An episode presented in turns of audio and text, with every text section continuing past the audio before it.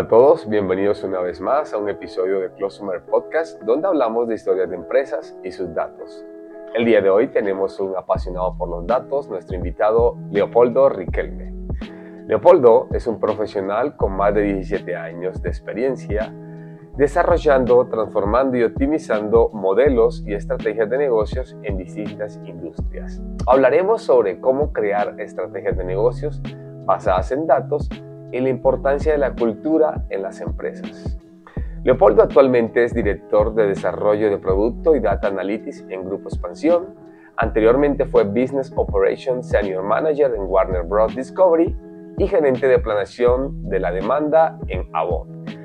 Ha estado en diferentes posiciones como investigador de doctorado, estrategias en Life y Business Planner en el Palacio de Hierro. Es licenciado en Economía y Finanzas por la Universidad Iberoamericana, maestro en Finanzas por el ITAM y doctor en Administración con especialidad en Marketing y Estadística por la UNAM. Cuenta con diferentes diplomados en Ética e Inteligencia Artificial por la Universidad de Edimburgo, Big Data en el Tecnológico de Monterrey, marketing digital en EDEN y marketing deportivo en la Liga Business School, así como certificaciones en programación de neurolingüística en el Centro Mexicano de PNL. Espero que disfrutes este episodio. Hola a todos, bienvenidos una vez más a un episodio de Closumer Podcast, donde hablamos de historias de negocios y sus datos.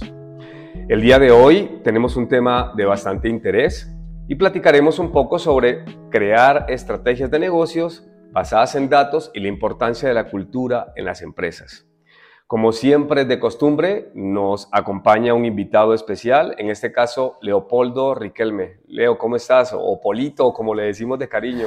¿Cómo me le ha ido? ¿Cómo está, hermano? Muy bien, Falco. ¿Tú qué tal? Todo bien, gracias. Bueno, me da gusto, de verdad, eh, Polo, que estés aquí. Y bueno, primero agradecerte en público porque en las instalaciones donde estamos es precisamente donde reside Polo y bueno, este, estamos rompiendo un poquito el esquema de la grabación vía Zoom y creo que es de, más, de mayor cercanía. Entonces, primero agradecerte, agradecerte esa parte, hermano. No, feliz. Venga, chévere, chévere, chévere.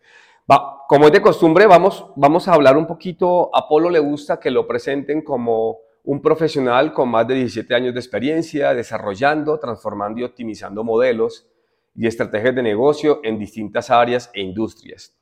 Y bueno, me, gustaría empezar a platicar un poco en lo, personal, en lo, personal, eh, eh, Polo. Sé que eres eh, graduado, creo que tu alma mater es la UNAM, si no estoy mal, ¿no? O, o sea, bueno, un poco. empecé, digamos, la licenciatura en Economía en la Ibero, luego hice, en la Ibero de Puebla. Luego hice una maestría en Finanzas en el ITAM, y luego en, la UNAM hice el doctorado, en, el mayor es en administración, pero el minor era en, estadística y en mercadotecnia. Y bueno, luego que estudié contigo, fuiste mi profesor también en, en, el diplomado de Big Data en el TEC. A lo que voy es que los datos para mí tienen que pasar de ser un insumo a ser una manera de, pensar y una manera de interactuar y de hacer negocios, ¿no? Eh, justamente digo, voy a ponerles ahí un par de, casos muy, muy divertidos sobre, sobre datos, ¿no? Eh, en, mi último trabajo en Warner Media, que ahora es Warner Bros. Discovery. Exacto. Eh, un, caso muy padre que igual requirió mucho datos fue el, el, caso de negocios que se utilizó para adquirir los derechos de transmisión de la UEFA Champions League. O sea, la verdad creo que es, es un caso que, que es muy visible en medios, eh, pero que muchas veces no pensamos todo lo que hay detrás, ¿no? Y en verdad es que son derechos que incluyen, digamos, muchas cosas de datos por atrás, ¿no? Tienes que entender eh, de medios externos cómo está la competencia, cuáles son las expectativas. Tú tienes que hacer, porque cuando tú vas a venderle eso a los ejecutivos, pues tú no puedes decir, oye, creo que la Champions es buenísima. ¿Por qué? Porque me encanta y yo sé que el Madrid vende un montón, ¿no? Claro, que es una, una, una, percepción, un tema muy este, sesgado a, a, los pensamientos de uno como director y hay que demostrar el por qué es un buen negocio. Exactamente, entonces, datos hay desde el inicio, ¿no? O sea, ¿cómo haces un caso de negocios para un, para un business case que ya lo ves como un producto terminado?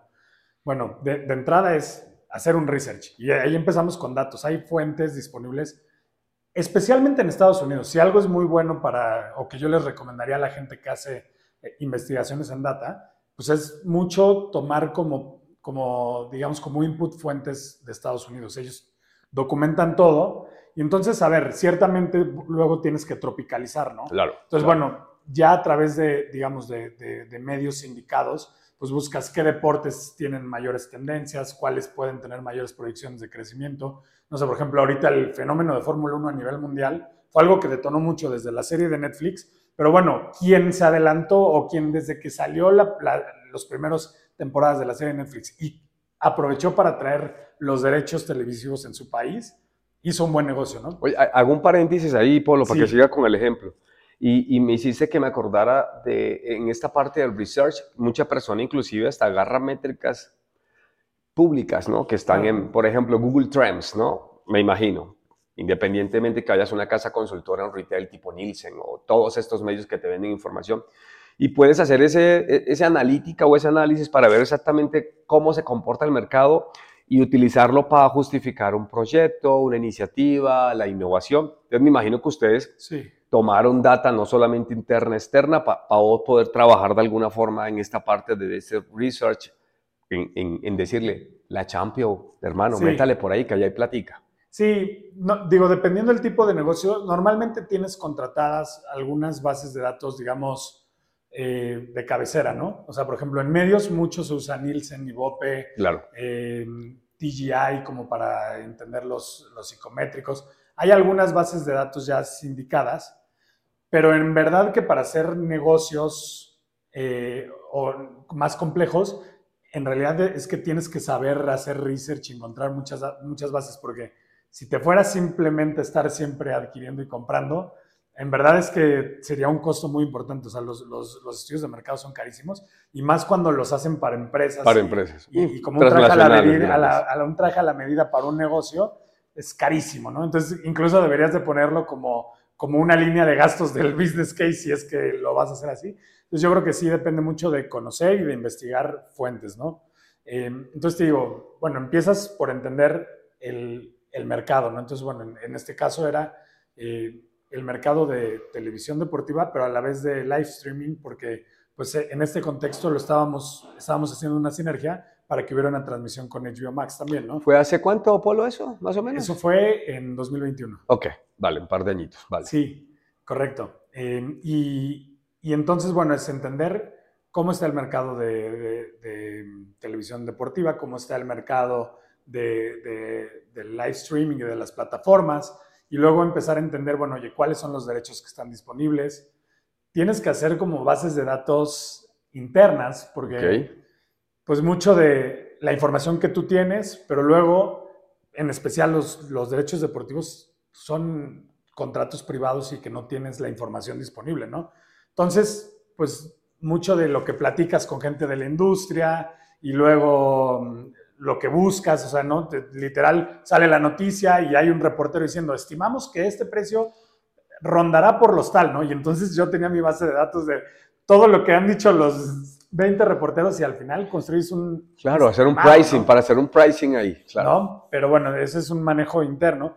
Y luego, eh, pues tienes que trabajar con mucha data también porque al, al, final de cuentas, pues es entender, bueno, este, e, este caso, pues cómo va a cambiar la estructura interna de la compañía, ¿no? Porque la compañía hoy en día tiene bases estándares de rating, tiene bases estándares de costos también, de costos de talento, de costos de marketing, de costos, incluso en un caso así tienes que pensar hasta costos satelitales, ¿no? Porque hubo que, adquirir mayor, mayor eh, capacidad de transmisión para hacer deportes en vivo de satélite, ¿no? Hay, hay una preguntita, ¿Ya, ¿ya habían trabajado de esa manera? Eh, digo, ¿a dónde quiero llevarte? Hay, hay empresas que dicen, sí, y armo yo un tema de costos, ¿no? Y a lo mejor me dice, oye, yo nunca he invertido voy a decir una, una, cifra cualquiera, 7 millones de dólares, 8. A lo mejor estamos hablando de empresas grandes que tienen esa, esa comodidad y se asustan un poco cuando uno está armando un business case con todo esto y al final tienes que hacer un análisis ROI, que ya llegaremos allá, y todo esto para decir, no sé si fue tu caso. Sí, ah, digo, mencionas que las empresas chicas se asustan de invertir esos montos, pero también las grandes. Ok. o sea, todas las empresas, claro, son, todas las empresas se, se asustan de, no, no se asustan, pero a lo que voy es que tienes que tomar decisiones basadas en datos, ¿no? Todo el mundo, o sea, en cualquier tipo de empresa va a ser muy minuciosa en, en justamente en sentirse muy segura con el, con el análisis. En este caso en particular fue una mezcla, ¿no? Porque en México, por ejemplo, no existía la marca de TNT Sports, pero el grupo era líder ya en Sudamérica, no tanto en, en Brasil, por ejemplo, el grupo ya transmitía los derechos de la Champions, por ejemplo, eh, había deporte local también y fútbol local también en Argentina, en Chile. Ya había un mercado cautivo, ya había un mercado cautivo. De alguna forma ya había a, quien venderle, no iban a buscar early adopter, sino ya, ya había un mercado. Sí, no, correcto. No, y de hecho, a ver, son las sinergias que hacen las grandes empresas, ¿no? Porque al momento de lanzar, o sea, yo te digo, yo contribuí mucho en, en hacer el business case al inicio, como la analítica, el modelo, pero cuando las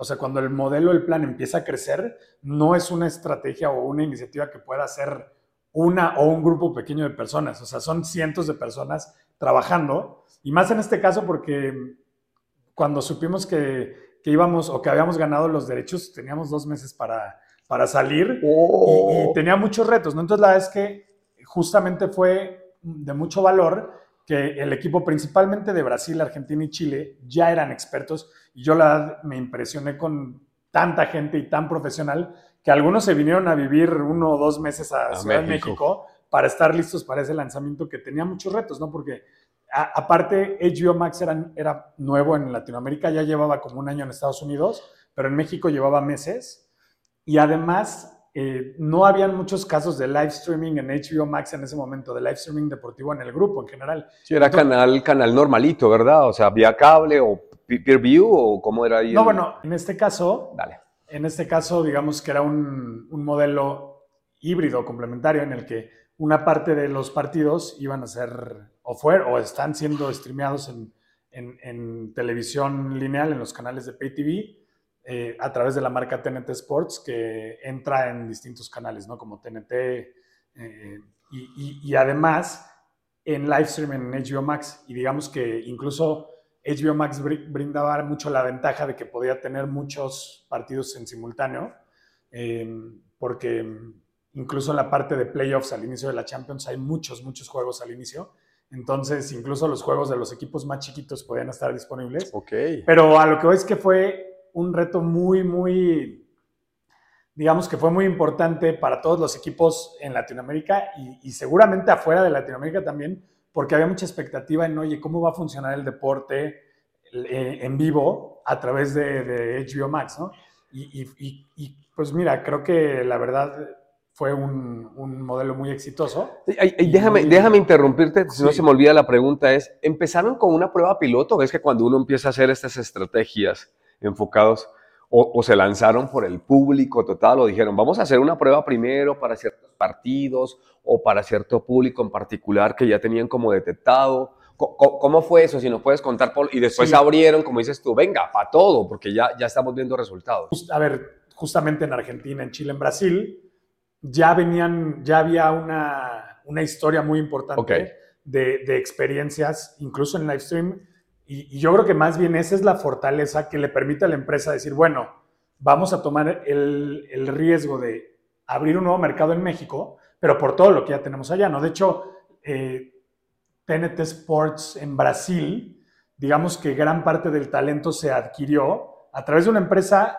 local que se llama Sport Interactivo, se llamaba, una empresa digital. Y, fueron precursores porque fueron muy innovadores, una empresa que se dedicaba 100% al deporte digital y ellos ya traían experiencia justo con la Champions League. Ese y, y, bueno, no, a ver, te digo, entonces, gente muy talentosa que ya tenía toda la, toda la experiencia y toda la carrera en, en Sudamérica haciendo estos, estos experimentos. Y bueno, en México pues sí era algo innovador, pero con todo este background, ¿no? Oye, y en ese business case, este, yo sé que tú viste el tema de la data que sirvió para analizar los públicos objetivos, hacer este research. Yo creo que una de las cosas más difíciles en estrategia es plantear los beneficios, ¿no? Una vez que has ahí analizado, puesto, vamos a hacer esto, nuestro público. Eh, ¿Cómo sentiste que, los inversionistas o la empresa lo, tomaron, no? No sé si, si, encontraste un poquito de... Pues la primera, la primera plática que hay que tener es, oye, ¿cuántos partidos y cuáles van a ir en cada una de las plataformas y cuáles... La programación, la, programación. Luego, oye, bueno, todo tiene que tener, es un business, un business case y tiene metas de venta. Entonces, bueno, oye, ¿qué áreas contribuyen a, a la venta de este business case? Bueno, pues principalmente áreas de distribución, ¿no? Entonces, distribución en, en televisión en específico es distribución lineal, que son, digamos, eh, los que le venden las señales de televisión en un inicio y luego esas mismas áreas luego distribuían también HBO Max a través de paquetes a las grandes, eh, digamos, eh, cable operadores, ¿no? Eh, a los Sky, a Easy, a Dish. Total Play y todo ese tipo de cosas. Ellos, ellos tienen que comprometerse con un monto de venta. Luego, ¿cuánto va en distribución de HBO Max? Entonces, oye, bueno, ¿cuántos suscriptores adicionales creemos que va a traer eh, la Champions en HBO Max? Ok. Luego, a eso le tienes que meter, bueno, ¿qué, ¿qué vamos a traer de venta publicitaria, no? Entonces, venta publicitaria, pues hace sus modelos para distintos tipos de patrocinios, entonces, pues obviamente ahí, cuando, cuando te sientas a hablar, pues todos los vendedores dicen, no, yo menos, yo menos. Todo el mundo intenta cubrirse. Y, y en el PowerPoint todo funciona, como Sí, entonces, pues yo creo que sí hay muchas resistencias de entrada. Oye, ¿cómo vamos a distribuirnos este presupuesto? Luego, también entre áreas, ¿no? Porque hay áreas que buscan sinergias tanto mayores ingresos como reducciones de costos. Entonces, obviamente también encuentras ahí, oye, bueno, pero parte de los costos que una empresa que no tengan o que no tenga todo este, este, este músculo que tiene, que tiene en ese entonces Warner Media, pues tendría otros costos, ¿no? Oye, entonces, ¿qué costos nos vamos a ahorrar por ya hacer esta empresa? Oye, hay partes de estudios, hay postproducción, hay producción, hay talento en otros países, hay, digamos, estructura interna para back office de finanzas, de recursos humanos, de legal, todo, que hoy en día no vamos a tener que contratar o que vamos a poder hacer sinergia. Entonces, la realidad es que hay ahí de nuevo otra, otro, otro tema de resistencias, porque es, oye, voy a ocupar recursos internos de finanzas, voy a ocupar recursos internos de sistemas, voy a ocupar... Y todo el mundo dice, oye, sí, pero yo tengo que contratar gente, ¿no? O sea, al final es un business case en el que tú tienes que asignar ingresos y presupuestos y todas las áreas normalmente intentan ser conservadoras. Me, gusta lo que dices porque mucha gente no ve que pues al final hay muchos stakeholders involucrados y hay que romper esa resistencia en la parte cultural de llegar a negociar, con quién tengo que sentarme, usted va a tener un beneficio pero venga para acá, ¿no? Que es esa parte oculta que la gente cree que dentro de los proyectos que tienen data y negocio solamente es, alguien tiene que hacerlo, pero es inerte, eh, hace parte del proyecto, si no, no nace, no nace como tal, ¿no? Eh, yo, quiero saltar un poquito ahí, adelantar, hacer un, forward ahí en, en, este business case. Este, plantearon, no, tienes que darme el número exacto, ¿verdad? Porque pues, a lo mejor es un tema ahí interno, pero, pero sí, sí, confidencial, pero plantearon objetivos muy, digamos, amplios, eh, fueron objetivos mucho más, digamos, conservadores y después de la ejecución del proyecto este, se cumplió en un 80, en un 70, en un 60. Te, lo, pregunto por qué. Porque mucha gente cuando está haciendo un business case le aterra no a pegarle el número, ¿no? Sí. Y siempre le digo yo, esa es una planeación, weón. Esto es, es un roadmap donde vas a tener muchos coñazos, golpes, situaciones y esto simplemente es el happy path, ¿no? Entonces, para que la gente entienda de que no siempre le pega uno al 100% de lo que pone, ¿no? Sí, a ver, definitivamente el nivel de detalle que tiene un business case de este tipo es, es, es, muy, muy detallado, ¿no? Al nivel de que, oye, se venden o los proyectamos vender X número con X cliente en X marca, en X, o sea, es muy detallado y, bueno, al final, como dices, hay mucho stakeholder involucrado.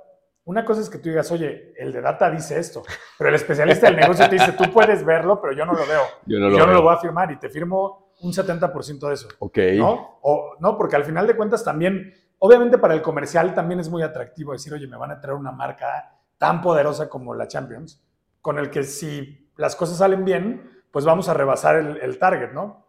Pero, pero obviamente sí tienen mucho sus reservas de, de que al rato no se echen un compromiso tan importante. Y yo te diré el seguimiento luego, es, yo creo que es un, normalmente suele ser, eh, tiene que haber algo de flexibilidad, ¿no? Porque tú puedes decir, mira, este es el business case fijo, pero luego a lo mejor durante tu primer año de ejecución ves que hay unas oportunidades, salieron cosas que tú no tenías incluidas y tienes que normalmente... Una mejora, una mejora continua, en un replanteamiento. Sí, normalmente estos business cases se, monitorean al menos localmente todos los meses en, financieros y eh, digamos que en revisiones regionales o globales, al menos cada trimestre, y se van haciendo ajustes sobre el, sobre el business model. Entonces yo te digo que es un siempre vivo y, probablemente el business case que se maneja al cierre de un derecho de tres o cinco años es muy distinto a lo que se manejó al inicio. Gracias, gracias por comentarlo porque precisamente ahora estamos en un banco y, y eso tiene que ver mucho con la cultura. Y la cultura es, yo le digo, no hay un perfeccionismo, ¿no? Y coincidirás conmigo donde presentamos una primera idea y vamos haciendo una mejora continua y vamos viendo qué sale bien, qué sale mal. Este tema de mindset agile y, subimos y bajamos y ajustamos palancas con el compromiso, ¿no? Y, y, mucha gente no entiende eso y piensa que es el típico business case de hace seis años que lo proyecto a cinco y, y pues tengo que vender un millón de dólares o cinco o tres y si no lo cumplo, pues me corren, ¿no? Entonces, lo, lo, lo, lo, comentas muy bien.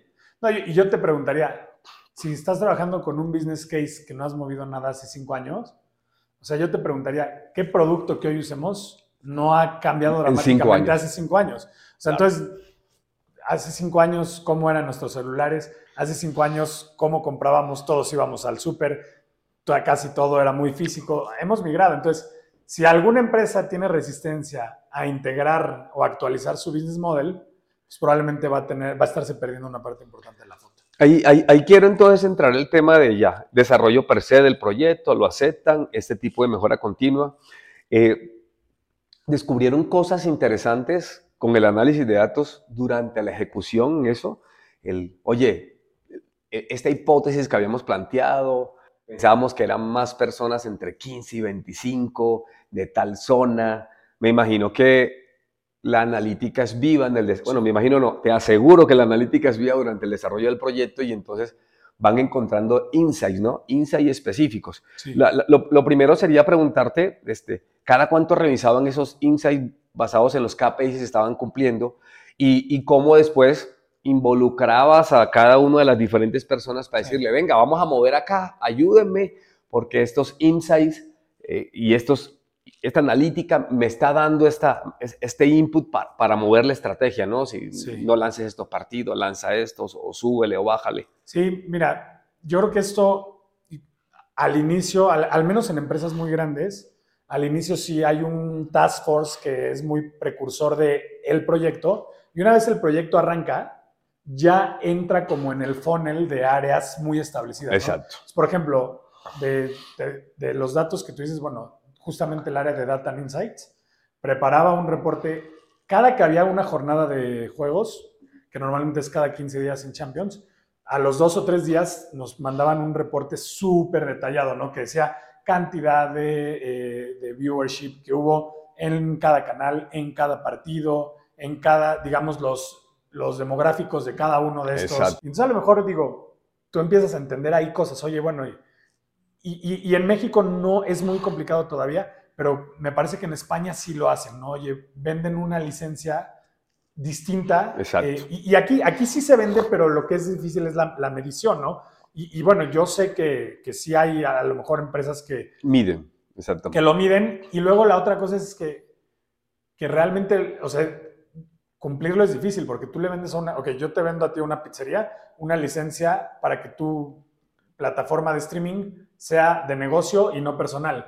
Pero la verdad es que en el día a día a lo mejor se le, bloqueas una IP a una persona, pero él va, si es un negocio, él va a traer la laptop de su casa y va a cambiar el IP, puede poner una VPN. una virtual. exactamente. Y va a poner, o sea, lo que voy es que es muy difícil de, de operarlo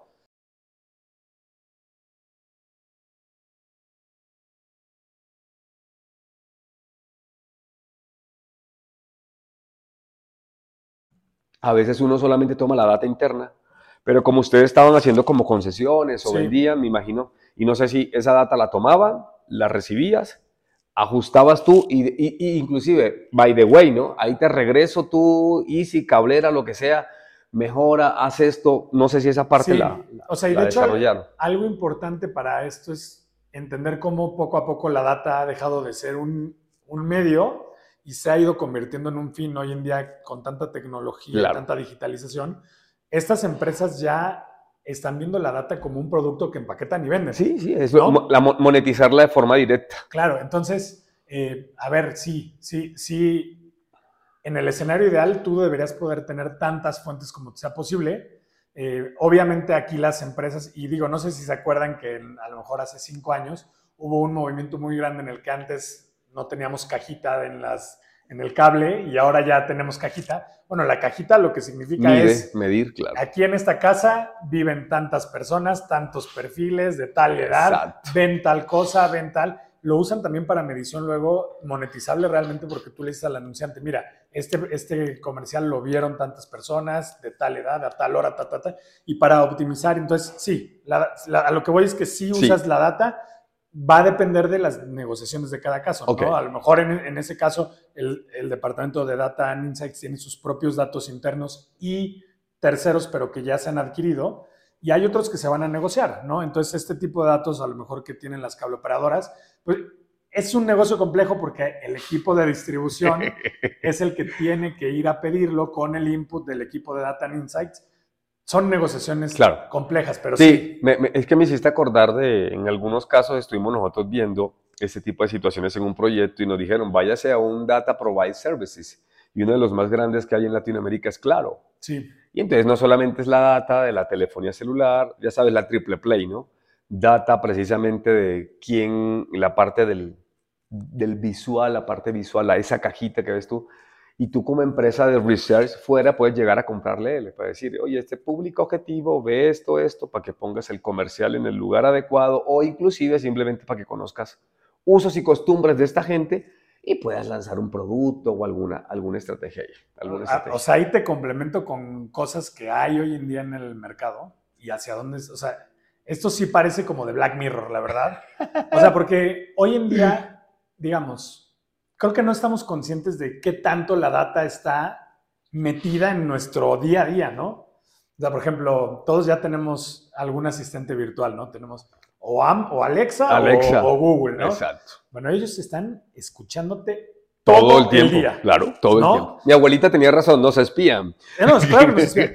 Eh, o sea, bueno, no es espionaje, porque, o sea... Tú estás aceptando los términos y ah, condiciones. Claro, o sea, tú aceptas y, y la verdad es que como yo, digamos, estoy muy metido en esto de datos y el uso comercial y todo, muchas veces la gente llega muy preocupada conmigo, oye, no es que yo le, le pongo stickers y no, no, yo creo que no debemos asustarnos de esa manera. A ver, obviamente han habido casos de privacidad muy grandes, como el claro. con Facebook hace, ¿no? Este, sí, señor. Hace dos o tres años. Pero a ver, sí hay organismos ya tratando de regular lo mejor posible todo eso. La realidad es que la tecnología avanza mucho más rápido que cualquier regulación. La parte legal. Entonces, la verdad es que poco a poco, pues también las empresas, yo creo que uno de sus valores agregados que dan justo es el tema de, de cómo usan tu data. ¿no? La, la, realidad es que, digo, salvo casos muy específicos, tal vez muy políticos, o así, las empresas usan esa data nada más para vendernos más, nada más, pero para vendernos más, ¿no? Y entonces Amazon adquirió su servicio de, de las, de las eh, aspiradoras inteligentes. Entonces ahora Amazon a lo mejor metro cuadrado, cantidad y sabe cómo está la distribución de tu departamento y sabe en qué parte tienes televisiones y sabe qué ves en si estás conectado a Amazon Prime. O sea, la verdad es que y, y al final de cuentas yo como lo ves, bueno, pero al final también, también como usuario te beneficias mucho de esta tecnología, te hace la vida más fácil. A lo mejor tienes que estar con mucho cuidado, oye, ¿cuándo estoy comprando cosas que no iba a comprar? Pero, pero la verdad es que es algo de lo que ya no puedes subir, ¿no? O sea, mucha gente me dice, ¿cómo, cómo huyo de eso? Pues no, porque... Vete a la isla de Tumbuntu donde no haya nada. Hay, una, cámara, IP, claro. Y todas estas cámaras, hoy en día, ya hay bases de datos globales donde tienen nuestros biométricos por todos lados, por todos bancos. Cuando tú desbloqueas tu celular con tu cámara, esos patrones de tu cara están en todos lados. Así es. Entonces, pues en verdad sí, y, ni siquiera sé si, o sea, probablemente si te vas a vivir a Timbuktu, ya estás dando un dato de que tu cara no ha aparecido en esas cámaras. ¿no? Eso, eso no está ahí, no está ahí. Oye, gracias por comentarlo porque hace parte de, ¿no? En, en esos proyectos y en las culturas es precisamente, oye, qué data es sensible, qué data no es sensible, entraría el tema de la ética, podríamos hablar de, muchos temas ahí. El diplomado que mencionaste, en que hice en la Universidad de Edimburgo, eh, fue, digamos, todavía un poquito post pandemia, lo hice virtual, pero justo era la ética aplicada a la inteligencia artificial. ¿no? Y ponían muchos casos justo de cómo se utilizó la tecnología y la privacidad de los datos y dónde sí y dónde no era ético, ¿no? Entonces, por ejemplo, en, en Reino Unido utilizaron cámaras para verificar la identidad de la gente que estaba en la calle y verificar si era una persona que tenía, digamos, un, una autorización. ¿Se acuerdan que la gente que estaba en salud o en servicios básicos podía salir y otros no? O sea, agarraban a gente que se salía por unos cigarros, decía, bueno, voy a salir media cuadra y los agarraba la policía a mitad de la calle. Entonces, la ética ahí es, oye... El medio justifica el fin, ¿no? Sí o no, ¿no? Entonces, ¿no? Eh, han habido muchos casos también, por ejemplo, de, de cómo la policía, eh, en algunos lugares, en especial en Estados Unidos, cómo, cómo la policía asigna a las patrullas de acuerdo a la data, ¿no? Y entonces lo que dicen, bueno, es que terminan diciendo, oye, ¿qué tipos, y esto es muy interesante, qué tipos de de dilemas éticos te enfrentas, ¿no? Porque entonces la policía termina yendo más a un barrio inseguro, que a lo mejor está correlacionado con algo de pobreza, con criminalidad. Pero entonces, bueno, uno de los dilemas éticos que hay aquí es, ok, entonces mando más patrullas a barrios y hay una correlación normalmente de, claro. bueno, hay, suelen haber más crímenes en los barrios con menos ingresos que el... ¿no? Y entonces, bueno, y también, pero también hay otros, hay otros análisis que muestran que una comunidad cuando se siente muy vigilada, o cuando tiene ya muchísima presencia policial genera fricciones. Entonces, probablemente, entonces, o sea, aquí la discusión es, unos dicen, oye, el que está a favor del sistema te va a decir, no, pero yo tengo que mandar más, más, más policías a donde está el conflicto, y el otro te va a decir, oye, pero ¿qué tanto el conflicto se está enardeciendo por tanta presencia policial y por Entiendo. ¿no? Y al final los policías también pues tienen sus targets de, oye, tengo que digamos, mitigar X. Ellos tienen también su target de número de, de, sí, asaltos intervenciones que tienen que hacer. Y pues a lo mejor también ellos tienen un driver a estar buscando y rascando y rascando. Entonces, este tipo de dilemas son muy, muy, muy... Sí, interesantes, interesantes. Mire, mire, acabas de tocar temas muy interesantes, cosas que valen la pena. Vamos a englobar un poquito porque hemos visto diferentes situaciones, ¿no? Hablamos del business case, que es lo importante, hablamos de la intervención de los stakeholders, cómo la analítica puede, desde antes, durante, inclusive después, en la mejora continua, ¿no? Hablamos de los stoppers, ese tipo de situaciones. Y, yo creo que podríamos platicar ahora, Polo, para ir redondeando todo esto, es, imagínate una, una empresa que, que tiene un nivel de madurez, digamos, dos, tres, hasta cinco, que está empezando con esto. Y, cuáles serían como los puntos que debería, desde tu experiencia, concentrarse para que cuando vayan a lanzar una estrategia basada en análisis de datos, digamos, sean importantes para ellos, ¿no? Porque a veces la gente siempre piensa que es contrato un equipo, lo pongo, empiezo a trabajar o no. No sé si podíamos ahí mencionar tres, cuatro puntos, digo, son, sé que hay muchos más, pero ¿cuáles son importantes? Usted, director de datos o director de analítica o como tu caso, director que va a llevar un caso específico, tenga en cuenta esos puntos y, podemos a la gente, pues, darle ahí como una idea por dónde arrancar, ¿no? Por dónde arrancar esos que, que ya tienen, digamos, poco paso, poco tiempo en la ejecución de una estrategia en particular. Sí, yo creo que siempre es importante entender el producto, entender a la empresa y entender a, los equipos con las personas. Y luego creo que ahorita vamos a poder ir deslizándonos poco a poco al tema de la cultura, porque es muy importante. Y cómo la analítica en la cultura también es importante. Em, o sea, creo que muchas veces se tiene que analizar bien cómo, cómo, cómo es que se toman estas decisiones, ¿no? Porque muchas veces, bueno, yo soy una empresa en X industria, esta industria está desarrollando X tipo de productos y yo tengo que ir por eso. Pero tal vez, probablemente la estructura, de cómo está configurados los equipos de esa empresa tal vez no están hoy en día seteados para ese tipo de negocios. lo que tú tienes que entender primero es eh, bien cómo encajan las estrategias del producto, de la empresa, el mercado, la competencia. Tal vez hay veces que hay, hay guerras que no debes de meterte a pelear, por, o sea, por ejemplo, si tienes justamente jugadores tan dominantes, ¿no? Como hay hoy en día, hoy corporativos enormes, tal vez hay veces que debes de escoger mejor tus, tus batallas. ¿No? Entonces yo creo que algo muy importante es, ¿no? Salirte de solo los números, los números y sentarte a hablar con los líderes de cada, de cada negocio. Oye, entender en conjunto cuál es la visión y, la estrategia que tiene la empresa a largo plazo. Y de nuevo, o sea, creo que es algo, tú ahorita mencionaste, oye, una empresa de uno, de dos, de tres, de cinco años, probablemente todavía no tienen tan madura la parte de la, justamente de la cultura, ¿no? Exacto. Aquí, cuando hablas de cultura, hablamos de cuál es la misión, cuál es la visión, cuáles son los objetivos, ¿no? ¿Cuál es el ADN de la empresa? Probablemente es algo que muchas veces, yo creo que muchas veces lo vemos como un lujo o como, algunos lo ven como pérdida de tiempo, ¿no? Oye, me están sacando de mi trabajo. O algo para poner ahí colgado que dice la misión y tal, pero... Pues sí, soy una empresa socialmente responsable, porque tengo mis valores, ¿no? Y no, o sea, en realidad es que a mí me ha tocado estar en empresas que tienen la parte de la cultura poquito desarrollada, otras a la mitad y unas muy desarrolladas. Comentabas algo, algo interesante que tiene que ver con la cultura. Al final la cultura tiene que ver mucho con la gente, cómo interactúa, cómo se lleva a cabo y, y creo que es sustancial porque puedes crear el proyecto o la analítica de datos más bonita del mundo, que si la gente no comunica, no interrelaciona, no existe liderazgos, pues esa plática, como decimos nosotros en Colombia, se perdió, ¿no? Correcto. Entonces, me, queda interesante ese primer punto. No, no sé, algún otro punto interesante que, que quieras recalcar precisamente alrededor de la, de, la, de la estrategia de desarrollar el proyecto para que pues la audiencia diga, ok, la cultura es interesante, tengo que meterla, tengo que alinear a la gente, tienen que hacer las cosas, hay que cumplir este objetivo, basado en la empresa, no sacar un proyecto X que no aporte a la estrategia de la compañía. Otro punto que crees que sea importante resaltar, no sé, los que tú creas.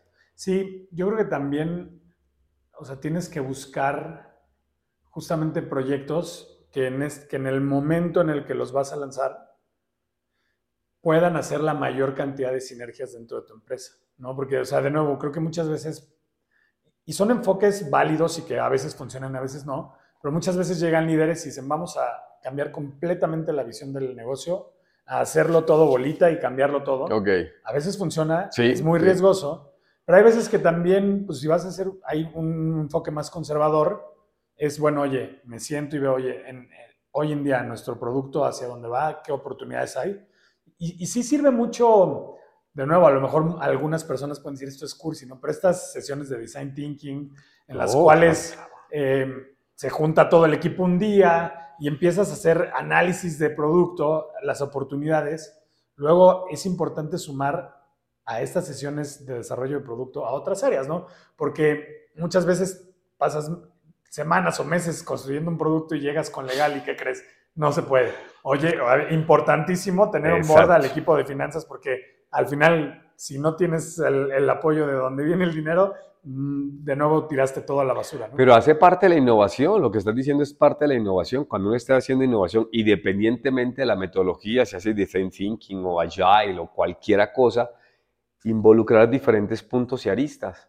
Tú lo dijiste muy bien, ¿no? Proyectos que simplemente nacen muy bien en la mesa y de pronto el legal dice, oye, no tuviste en cuenta X, oye cosa, gracias por participar. Entonces, esa apertura a incluir todas las áreas que pueden ser beneficiadas, punto, punto, a favor, punto a favor. Y sabes qué otra cosa tiene que ver con data, con los negocios, y creo que es algo que a veces no, no todas las empresas tienen esta, digamos que esta costumbre, pero tu mejor fuente de datos son los clientes que ya tienes hoy en día, ¿no? Entonces, probablemente si tu cliente, si escuchas a tu cliente y y, hay enfoques, hay maneras de abordar un cliente, ¿no? Tú incluso puedes segmentar a clientes. Muy customer centric, ¿no? Exactamente. O sea, tú puedes, tú puedes segmentar al tipo de clientes que es hater, pero puedes implementar al que es eh, embajador de la marca. En, dentro de estos puedes segmentar, oye, qué tipo de cliente sí está dispuesto, porque pasa hoy en día que tienes los chatbots, que tienes los canales, y te escriben a veces, sí, ok, súper bien, ¿no? Oye, le mandé un detalle a este cliente, le dice, wow, increíble, muchas gracias, nunca cambian. Y hay veces que en una transacción muy cotidiana te escriben un feedback de, ya sabes, de minutos y, se valora mucho porque claro. Yo creo que, y sí lo he visto, hay líderes de negocio que dicen, no, oye, este está enojado, déjalo, bye, no, pero ese es oro molido. Cuando tu cliente te está diciendo qué está bien, qué está mal, y oye, y voy a desarrollar un producto, oye, yo hoy te vendo este producto, quiero venderte algo más, ¿ok? ¿Qué productos tú crees que pudieras comprar conmigo? ¿Cómo mejoro? ¿Cómo creo otra línea de negocio? Muchas cosas. Oye, y me surge una pregunta, a lo mejor no estaba en el, preámbulo, pero desde tu experiencia, ¿qué es más fácil en este tipo de empresas? ¿Crear productos basados en datos para mejorar lo que tengo o para crear nuevos modelos de negocio?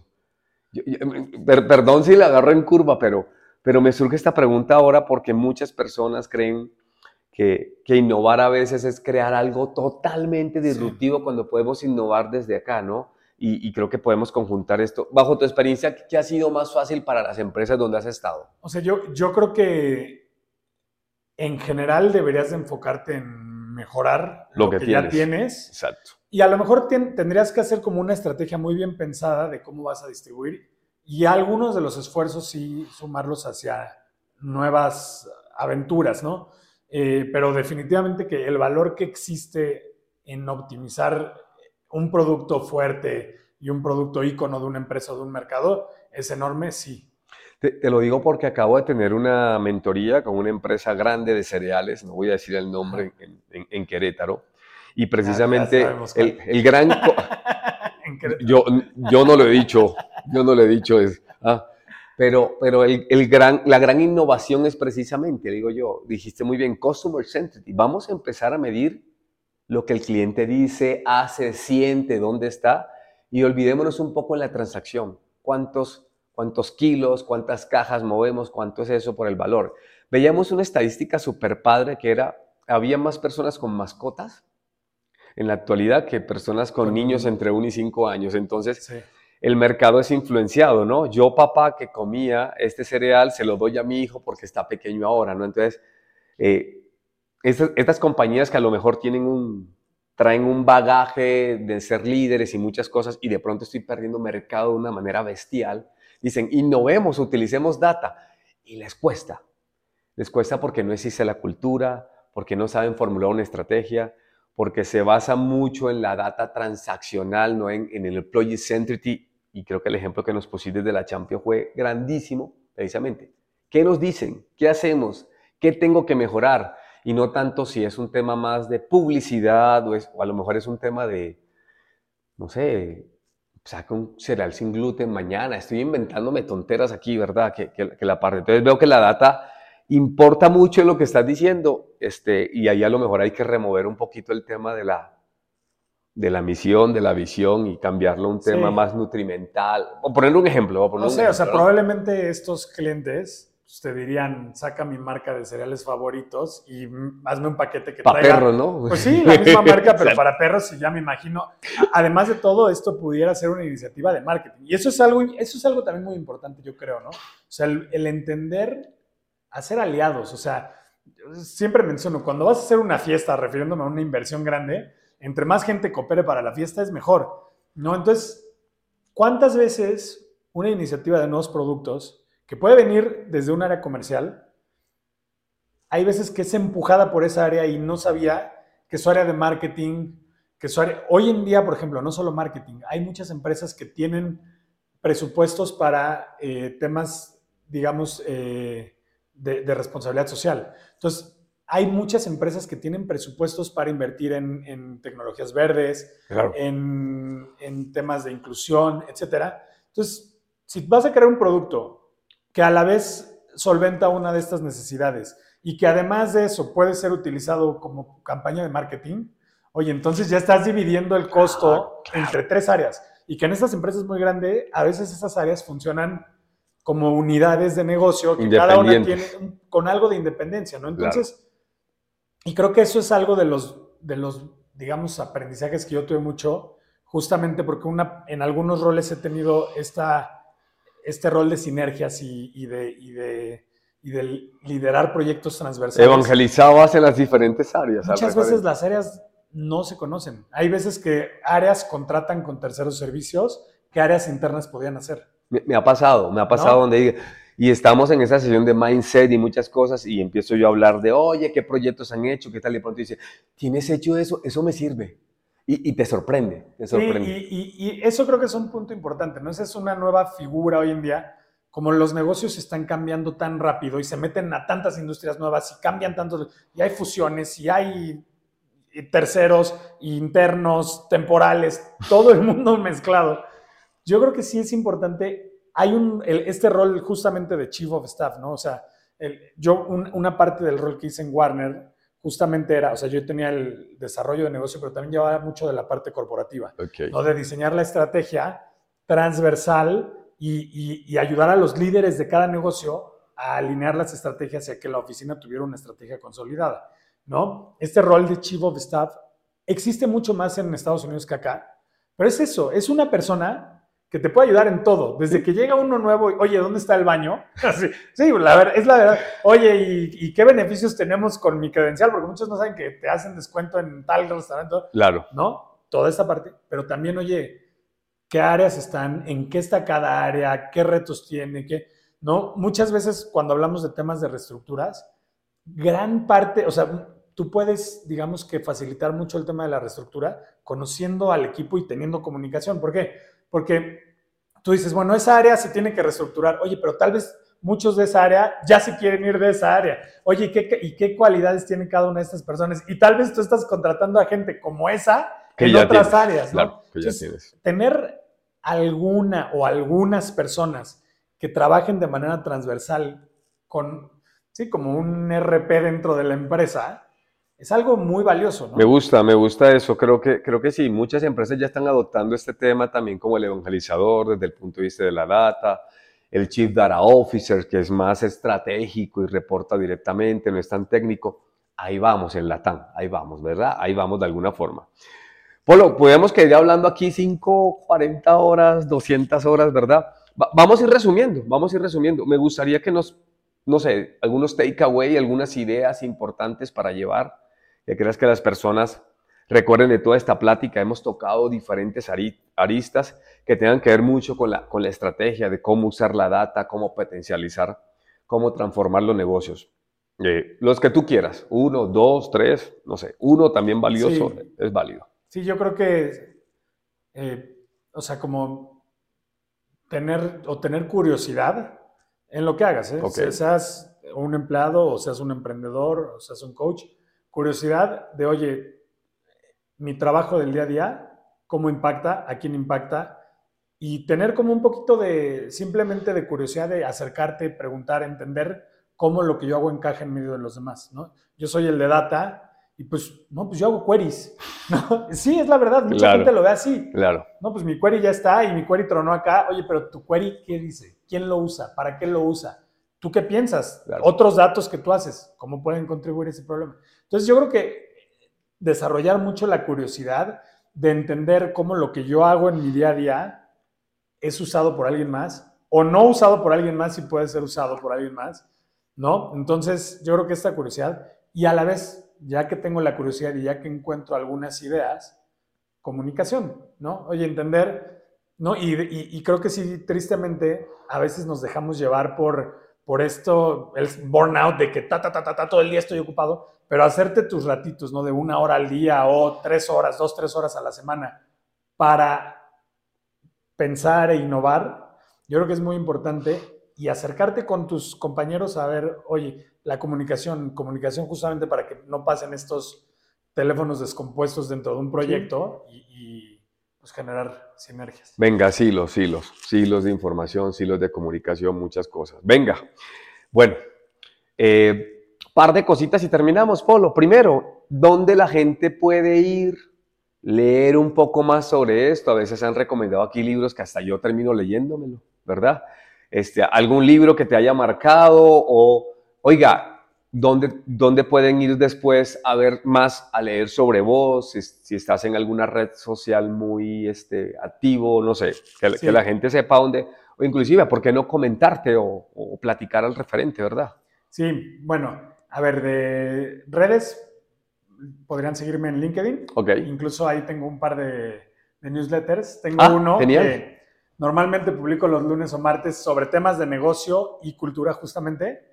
Y tengo uno de los miércoles que ese, eh, en realidad es como emocional, en cómo eh, pongo videos sobre campañas de, de, empresas que venden algún servicio, pero a través de publicidad o de cortos emocionales. Entonces, la verdad que los miércoles en la mañana me pongo a ver dos o tres candidatos y el que me saca una lágrima, ese ese posteo. bueno, ok. ¿Cómo apareces en LinkedIn, perdón? Leopoldo Riquelme. Ok, sí, Ahorita igual si ahí les puedo poner el link para que lo pongan acá. Lo colocamos en el pie del podcast para que ahí, para que ahí. Perfecto, perfecto. Y libros, pues, a ver, creo que uno reciente que me gustó mucho se llama The Infinite Game, no sé si lo has visto de sí, Simon Sí, sí, sí. Que creo que justamente en este tema de negocios existentes, nuevos, etcétera, y la idea de, oye, ¿cómo seteo bien cuál es mi objetivo de negocio para mantenerme en el mercado y, ¿no? Estoy terminando uno que me recomendó un entrevistado, un gran amigo Paul, que se llama Crea. Siempre lo recomiendo, ya lo llevo, son como 300 páginas, bueno, ahí, voy, voy por el 200 y pico. Este, le he hecho una ojeada a ese que me estás diciendo, lo he visto, más no lo he leído, lo pongo en la lista y bueno, yo creo que painero. Ya después nos juntamos y platicamos del libro, platicamos del libro. Ok, súper chévere, súper chévere, Polo sobra simplemente pues agradecerte, ¿verdad? El espacio. Esto va para platicar aquí, tú lo sabes muy bien, inmensamente, mucho más tiempo, mucho más cosas. Y pues no sé si quieras comentar algo, simplemente para cerrar el episodio. De nuestra parte, encantadísima que nos hayas traído acá y que bueno, nos haya acompañado también tu muñeca que está por allá ah, al fondo. Se ha portado muy bien.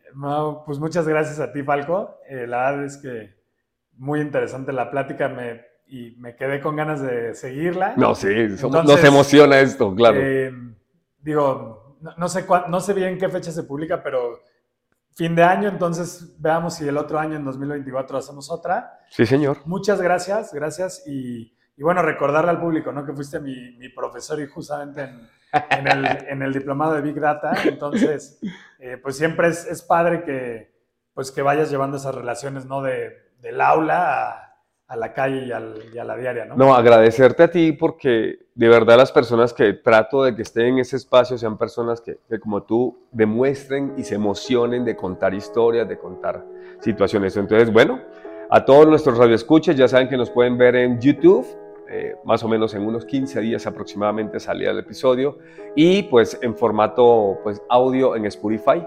Así que bueno, nos vemos en un próximo episodio en Closumer Podcast, donde hablamos de historia de negocios y sus datos. Hasta pronto.